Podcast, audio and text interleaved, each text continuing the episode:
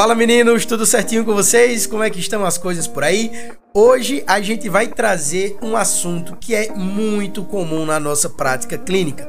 Você que está estagiando, você que está começando agora no mercado de trabalho, meu amiguinho, minha amiguinha, você que já está há muito tempo na fisioterapia, eu garanto que todos vocês já viram isso, ó, com muita, muita frequência na prática clínica. O assunto do nosso podcast de hoje vai ser a inibição artrogênica, também chamado de IMA, inibição muscular artrogênica. Eu me chamo Gustavo Pontes e está iniciando mais um TraumatoCast. Então vamos lá, pessoal. Antes da gente começar a tratar desse assunto, eu quero trazer duas questões para vocês.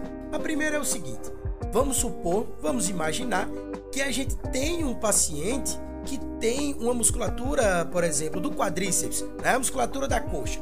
Tem uma musculatura muito qualificada, né? forte, rígida, e esse paciente vai ser submetido a uma cirurgia. Essa cirurgia será à tarde, será hoje à tarde. Porém, a gente avaliou esse paciente hoje pela manhã e a situação dele a nível de quadríceps, musculatura, rigidez, né? aquele músculo duro, aquela coxa dura, forte, tá tudo ok após a cirurgia, é normal que esse quadro, né, que, de que esse quadro dessa musculatura esteja com o grau hipotônico, esteja com o grau ah, como se fosse uma geleia, né, algo aquilo mole. Esse é o nosso primeiro questionamento. Quero levantar primeiramente isso para vocês, tá? Pegando esse gancho, ah, sendo assim, o que será que aconteceu? Né? Será que esse paciente ficou fraco? Ah, o paciente ficou fraco de repente. Será se foi isso que aconteceu? É justamente essas dúvidas, essas questões que a gente vai começar a responder exatamente agora. Contextualizando para vocês, tá bom? A gente primeiro precisa entender que as nossas articulações, né, a ideia de membrana sinovial, a ideia da cápsula articular, ela tem um excesso, elas têm um excesso de terminações nervosas. Ah, e quando acontece, por exemplo, algum trauma, né, quando tem um aparecimento de algum edema, o que é que o nosso corpo vai fazer? Ah, por conta dessa hiperestimulação das terminações nervosas, tá? o nosso corpo vai começar a gerar ondas elétricas e a resposta que a gente tende a dar a essas ondas elétricas, né, a gente vai começar a inibir, a gente vai travar, inibir, fechar a ativação desse músculo, tá bom? Então é justamente isso que acontece. A gente tem um trauma, tem um aparecimento de edema, então o nosso corpo, como resposta por causa das ondas elétricas, a gente vai fazer uma inibição muscular. Que isso, pessoal, pega muito em contorno com aquilo que a gente conhece como DIF, D-I-F-I isso tá tudo no nosso mapa mental, tá? Que vocês sabem que é gratuito, tem na descrição desse podcast. Manda um e-mail para mim, tá bom? O e-mail vai estar tá na descrição e vocês vão ter o acesso a esse mapa mental e vocês vão entender o que significa essas quatro letrinhas: T I F I. Voltando ao nosso X da questão, voltando à nossa inibição muscular transgênica, precisamos entender o que é que a literatura nos traz, tá? Segundo estudos feitos em ratos, a gente tem a fibra do tipo 1. Lembra do nosso podcast de fibras musculares? Fibras do tipo 1, fibras oxidativas de contração lenta.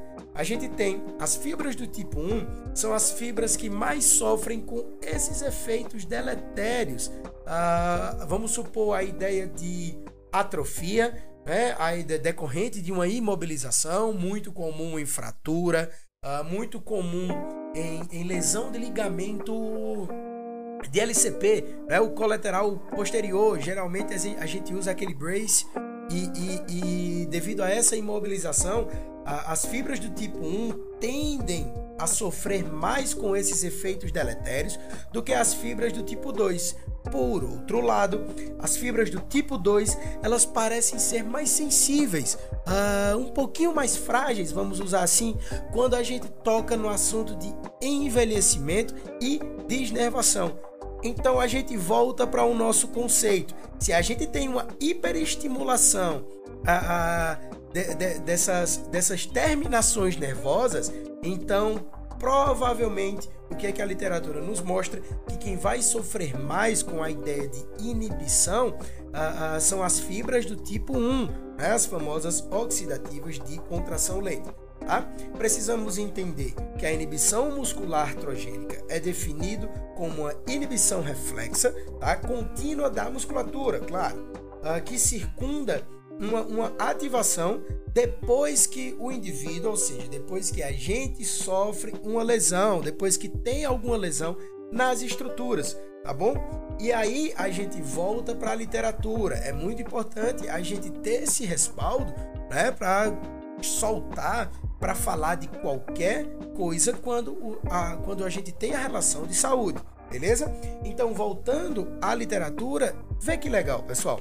Ah, segundo os estudos, alguns autores adotam o termo dito como mais adequado, ou seja, a gente já tem algo mais controverso aí na literatura, tá? Onde deveria ser a resposta muscular artrogênica, levando em conta que algumas pesquisas têm mostrado o aumento do reflexo H.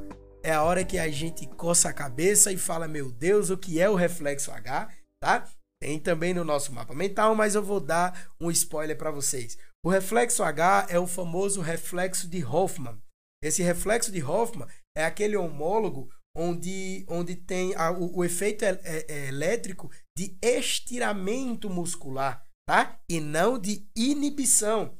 É isso que a gente está jogando em questão na literatura. Porém, o que vocês, o que precisamos entender é o seguinte: o conceito de inibição artrogênica dá-se devido a, a, uma proteção, a uma resposta do corpo. Tá? Lembra que a gente geralmente está sentindo dor naquela região. Então, se a gente sente dor, a gente vai ter uma incapacidade né, de contrair o músculo 100% para gerar força. Por quê? Toda vez que a gente mexe naquele músculo, a gente vai estar tá sentindo dor. Beleza? Então, se a gente tem essa incapacidade para contrair, o que é que vai gerar para a gente? Vai gerar uma inibição. Se a gente tem essa musculatura inibida, bem, a gente tem uma fraqueza nessa região. E juntando dor, inibição e fraqueza, a gente tem algo muito, muito, muito perigoso na nossa articulação, que é o cisalhamento. Ou seja, a gente tem esse risco né, o paciente, o indivíduo corre o risco de começar a cisalhar estruturas ósseas e aí a bagaceira tá feita. Faz o seguinte, pausa esse podcast, solicita lá o mapa mental, beleza? Tem muito conteúdo massa, muito conteúdo interessante para vocês. Beleza? Se você gostou desse episódio, não esquece de seguir aí o nosso podcast, seja lá a plataforma que você esteja ouvindo a gente tá bom? Responde essas perguntas no final. Lembra das perguntinhas que eu fiz para você aí no começo?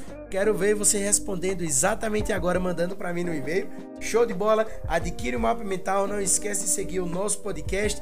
E aí, a ideia de reflexo H, bem, são cenas para os próximos capítulos.